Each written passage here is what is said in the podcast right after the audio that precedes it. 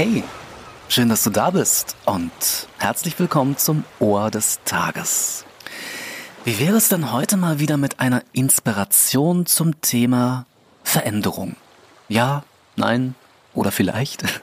Sollte deine Antwort wieder erwartend Nein sein, dann bitte jetzt sofort abschalten. Ansonsten sehr, sehr gerne Ohren auf. Der Dalai Lama soll gesagt haben, Veränderung wird nur hervorgerufen durch aktives Handeln und nicht durch Meditation oder Beten alleine. Ja, hm. Also ich bin ehrlich gesagt auch ein bisschen zwiegespalten. Also das hätte ich jetzt nicht von ihm gedacht, dass er sowas sagt. Ähm, weil ich glaube schon, dass achtsame Meditation durchaus zu einer positiven Veränderung beitragen kann. Und äh, das sage ich jetzt nicht, weil ich mit der Produktion von Meditation Geld verdiene. Nee, also achtsame Meditation, äh, was man ja auch wirklich ganz ohne Ohrinsel machen kann, schafft ja im besten Fall mal für ordentlich Durchzug in der Seele und mit klarem Geist und positiven Gedanken fällt es einem viel leichter ins Handeln zu kommen. Ja, sorry, Herr Lama. Ich meine, einfach mal drüber nachdenken, bevor man solche Sprüche ins Netz stellt. Echt mal. Yeah! So, ähm, komm, mal Hand aufs Herz. Mal eine kleine Bestandsaufnahme. Ich weiß ja nicht, wie es dir so geht. Also gut hoffe ich natürlich, aber ich meine mehr, ob du dich vielleicht eher schwer damit tust, Veränderungen zuzulassen, beziehungsweise sogar etwas aktiv zu verändern. Hm. Etwas zu verändern, damit die nächsten Generationen nicht so viel ausbaden müssen, was wir der Erde in den letzten Jahrzehnten, Jahrhunderten angetan haben. Und hey, da bin ich auch wahrlich alles andere als frei von Schuld. Hier, jahrzehntelanger Fleischkonsum. Aber hallo, meine vorletzten beiden Autos, dieselten ordentlich was in die Luft. Plastik, Plastik, Plastik, Konsum und äh, geflogen bin ich auch nicht gerade wenig.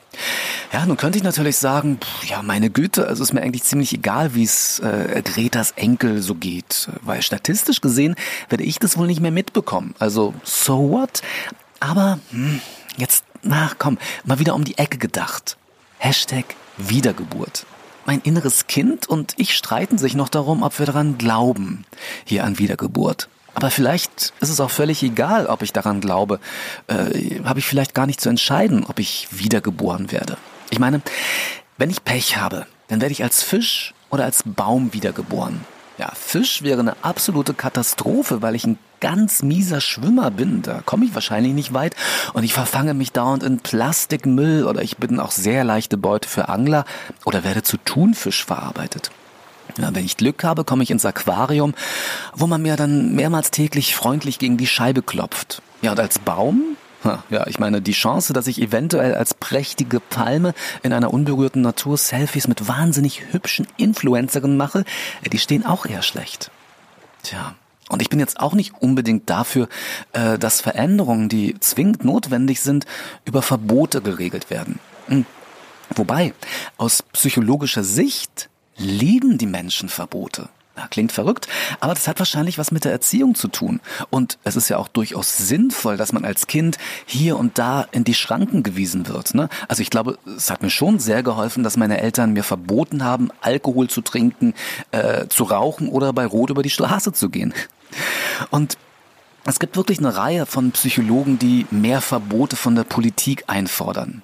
Ja, natürlich sind die Leute erstmal dagegen. Aber hinterher sind sie froh, dass es Verbote gibt. Hier, ein schönes Beispiel ist äh, das Rauchverbot in öffentlichen Räumen und Gaststätten. Mittlerweile haben sich die Raucher ja dran gewöhnt, also während eines Treffens im Restaurant in einem Zeitraum von einer Stunde so fünfmal rauszugehen. Und ich als Nichtraucher bin natürlich auch sehr, sehr dankbar für diese Regelung. Anderes Beispiel.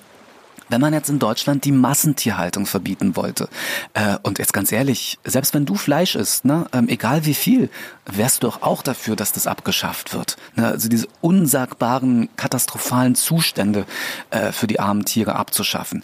Und ja, man hätte bereits jetzt eine Bevölkerungsmehrheit dafür. Natürlich wäre erstmal die Folge, dass der Fleischpreis steigt. Und dann würden sich die Leute so ein bisschen ärgern. Aber innerhalb ganz, ganz kurzer Zeit würden sie sich daran gewöhnen, dass Fleisch teurer ist als früher. Und irgendwann würde man es gar nicht mehr vergleichen, beziehungsweise sogar viel mehr auf pflanzliche Alternativen umsteigen. Ja, okay, man würde es immer noch in D-Mark umrechnen, aber das ist jetzt was anderes. Ich ähm, erinnere mich an ein Ohr des Tages in der ersten Staffel, der ist schon eine Weile her, äh, ich weiß nicht, ich glaube es war 2018 oder so, wo ich das Thema Veränderung auch aufgegriffen habe. Ja, es äh, war auch schon damals ein sehr beliebtes Thema, äh, beziehungsweise auch nicht. Und in diesem Zusammenhang habe ich einen Post von der Heute Show zitiert, in dem stand, 98 Prozent der Deutschen finden, dass es die Verantwortung der Menschen ist, die Natur zu schützen. Ja, außer durch ein Tempolimit, den Verzicht auf Kreuzfahrten, Flüge oder Geländewagen in der Stadt und äh, definitiv auch bitte nicht durch weniger Fleisch, aber sonst sehr, sehr gerne.